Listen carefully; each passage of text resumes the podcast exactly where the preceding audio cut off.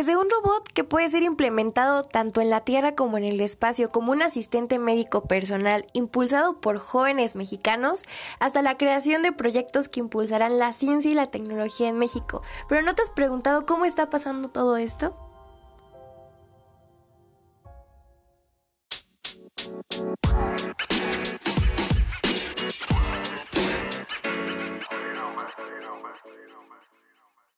Yo creo que como jóvenes no podemos seguir pretendiendo día a día que alguien alguna vez hará algún cambio. Nosotros somos el motor de la historia. Mi nombre es Akatsi Benítez, soy estudiante de bioingeniería médica en la Facultad de Medicina de la Universidad Autónoma del Estado de México y soy miembro de Cosmoblastos, la división de medicina aeroespacial de la Asociación Aeroespacial de la Facultad de Ingeniería de la UNAM, eh, por siglas AFI. Y bueno, también soy director y fundador de Grupo BENAC, una iniciativa integrada por jóvenes de México y América Latina, en la que buscamos fortalecer la divulgación científica y tecnológica en dichos lugares, en México y en América Latina.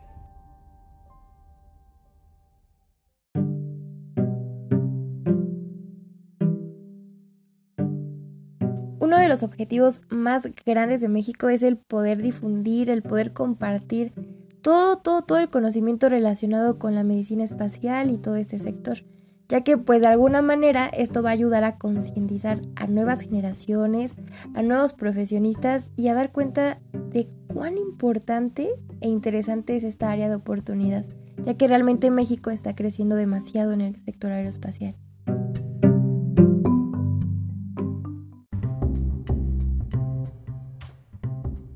Pues yo creo que para continuar con todo este tema, creo que es importante eh, plantearles estos dos personajes que son antecedentes claves en el, desarrollo de la medicina aeroespacial desde mi punto de vista. El primero pues es Konstantin Shklovsky, que espero lo haya dicho bien, eh, es el padre de la cosmonáutica, ¿no? Él es un físico ruso que muere en 1935, sin embargo pues eh, es un personaje icónico desde su frase que es la Tierra es la cuna de la humanidad, pero no se puede vivir en la cuna para siempre, ¿no? Yo creo que ahí eh, para mí pues es un boom de ideas para poder comenzar a plantearnos cómo que es que pues la ingeniería biomédica va a ser importante para poder llevar estas tecnologías médicas a estos viajes pues interplanetarios no pues también eh, Constantin eh, fue uno de los primeros personajes en plantear estos prototipos y modelos de naves a retropropulsión para viajes interplanetarios. Entonces pues yo creo que es un personaje muy icónico que pues sentó muchas bases para lo que ahora conocemos. El segundo que me gustaría hablarles pues es de eh, el doctor Hubertus Stronghold que también espero lo haya dicho bien Stronghold y eh, pues él fue un médico alemán que en 1948 si no mal me equivoco él acuñó el término como tal de medicina espacial ¿no? entonces él en ese entonces pues planteó cómo era posible que el hombre no solamente viajara al espacio, ¿no? sino que él pudiese colonizar y habitar otros planetas. Y algo muy muy curioso fue que después de ese planteamiento, 20 años después, el primer hombre puso un pie en la luna, ¿no? Entonces, retomando todo esto, yo creo que es muy importante que personas y jóvenes que estén en eh, pues áreas enfocadas a la salud comiencen a visualizarse en este ámbito porque no solamente pues es para los viajes al espacio no sino también pues es aeroespacial no entonces también implica eh, pues todos los vuelos incluso pues se puede ver aplicado en, ambientes que tienen ambientes comprometidos como son las minas como son eh, los submarinos entonces todo esto pues tiene un gran eh, campo de, aplicación. Entonces, desde mi punto de vista, yo creo que estas dos personas son muy icónicas en lo que vamos a hablar hoy. Y los invito a que, a que sigan sus perfiles más a detalle. Ahí se pueden echar una búsqueda en, en cualquier repositorio o en cualquier página que les agrade y yo creo que van a encontrar bastante información y muy específica a lo que estos dos personajes realizaron.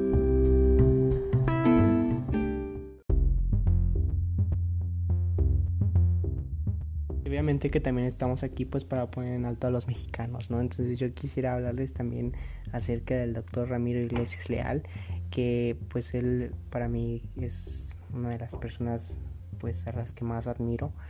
Ha sentado muchas bases aquí en México sobre la medicina aeroespacial y demás temas y también pues en el mundo. Desafortunadamente eh, no tiene mucho que acaba de fallecer. Sin embargo pues pues el camino ya nos lo mostró y ahora nos toca a nosotros pues seguir sus pasos e incluso pues poder llegar más lejos entonces él eh, para quien no lo conoce fue el primer médico en medicina espacial mexicano. Él estuvo en la NASA en 1968 y fue el encargado de recibir el primer electrocardiograma enviado desde el espacio durante la misión del Apolo 8. Entonces imagínense qué personaje tan importante para los mexicanos y también para el mundo. Y estoy seguro que muchos, muchos pues no lo conocemos. Incluso pues yo no tenía mucho tiempo de, de haberlo conocido. Sin embargo pues creo que es una persona muy muy importante para la historia de los mexicanos.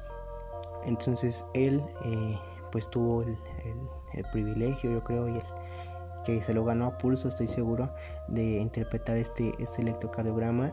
Y bueno también ha escrito ha escrito perdón varios varios libros como es la ruta hacia el hombre cósmico y cardiología aeroespacial de los cuales pues no he tenido la oportunidad de leerlos.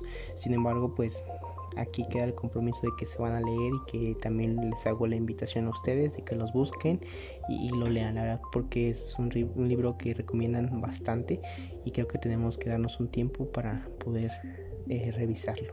Está ahí, ¿no?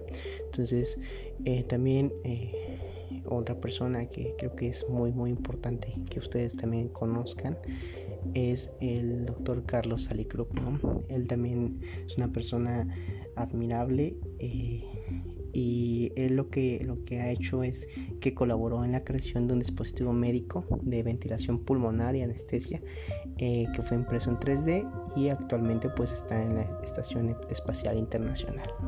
Entonces además pues él en el 2017 fue el encargado de, liderar una misión análoga eh, hacia Marte en, en Polonia. Entonces este último personaje que quiero comentarles es muy importante porque él eh, menciona que la valoración constante en cuanto a sueño, alimentación, salud mental y física y todo lo que suponga adaptación a otro hábitat pueden ser factores clave para el bienestar de la tripulación y en ese en, a futuro pues al éxito de la misión no entonces yo creo que con todas estas investigaciones que él ha realizado pues también ha sentado bases muy importantes de un proyecto que les quiero hablar a continuación.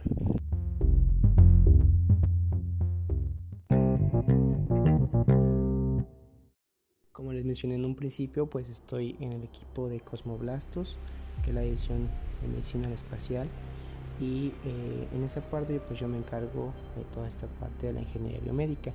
Especialmente pues eh, lo que más he, contribuido pues fue en la, en la selección de eh, pues los sensores que se van a encargar de realizar el monitoreo de los astronautas y de los individuos terrestres que estuvieran en ambientes comprometidos ¿no? entonces a grandes rasgos pues este es un proyecto que está registrado en el programa espacial universitario de la UNAM y que será presentado en la Feria Aeroespacial Mexicana en septiembre, porque se movió un poco, esto del COVID se tuvo que mover hasta septiembre, y ahí va a ser donde, donde la vamos a estar presentando. A grandes rasgos, pues este va a ser un robot que se va a encargar de realizar el monitoreo continuo de la salud del, del usuario a través de un sistema de alarmas, de una serie de cuestionarios y pues de estar monitoreando constantemente este, pues, frecuencia cardíaca, eh, cantidad de concentración de oxígeno en sangre y pues algunas otras eh, variables biomédicas, ¿no? Eh, pues este robot también va a tener módulos de actuación, es decir, que puede tener una base intercambiable, podrá desplazarse como un carrito o también pues como un dron. Va a tener reconocimiento facial y comandos de voz y además pues va a poder apoyarnos con estas pues llamadas de emergencia para situaciones complicadas en las que se vea el, usuario, ¿no? Ya sea desde quemaduras, fracturas, incluso pues atragantamiento y todo esto. Entonces, a grandes rasgos, esto es lo que les puedo compartir del, robot. Eh, los invito a que, a que nos sigan en las redes sociales, estamos como Cosmoblasto Safi para que puedan contactarnos. y pues desafortunadamente como, como pasa aquí en el país y en pues otros países el equipo no cuenta con los medios económicos para realizar este proyecto. Y nosotros lanzamos un Kickstarter que es una página en la que cualquier persona puede hacer donativos. Yo los invito a que por favor se sumen a nuestra causa y nos permitan pues seguir apoyando a las personas ayudándolas a pues tener un control de, su salud y a estar al pendiente de ellos yo les hago la, la invitación a que es un muy buen proyecto y cada vez está más cerca de ser realidad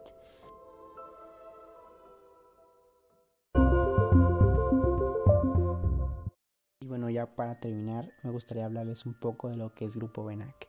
Grupo Benac es una iniciativa que surge de la idea de que nosotros como jóvenes tenemos que demostrar que no es que no queramos hacer las cosas, sino al contrario, la sociedad, la política, el gobierno tiene una deuda con nosotros porque no se nos ha dado ni siquiera los espacios, el tiempo para ser escuchados y mucho menos háblese de apoyo económico. Entonces nuestra visión como equipo es ser esa agrupación generadora de iniciativas y proyectos científicos y culturales más importante en México y América Latina, para así potencializar nuestros talentos y crear nuestros propios espacios, nuestros propios medios que nos permitan ver realizados cada uno de nuestros proyectos. Entonces, este equipo está integrado por jóvenes de todo México, gracias al universo y a todo lo que nos ha apoyado.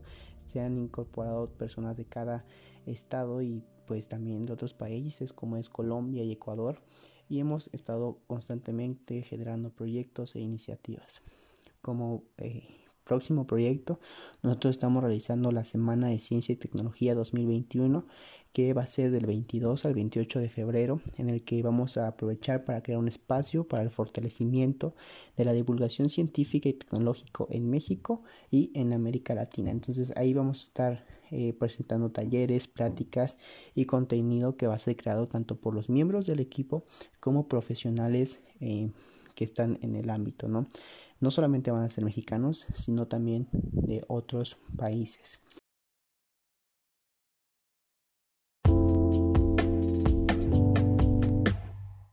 Así como última, última parte, me gustaría invitarlos y mencionarles un montón de mexicanos como es el maestro Aaron Garduño, Carlos Olascuaga, Felipe Ávila, Miguel Arellano, Federico Unger, Eduardo Salazar, y puedo continuar de personas que afortunadamente pues he podido por lo menos hablar con ellos por mensaje. Y eh, pues todos ellos son mexicanos que han tenido experiencias en misiones análogas, que están estudiando maestrías en, en el Instituto de Aviación de Moscú, y que han sido premios Juventud y que han estado activamente colaborando con la NASA. Y con esto, ¿por qué se los menciono? Porque sí se puede y eh, es muy, muy cercano. No fácil, pero no es imposible.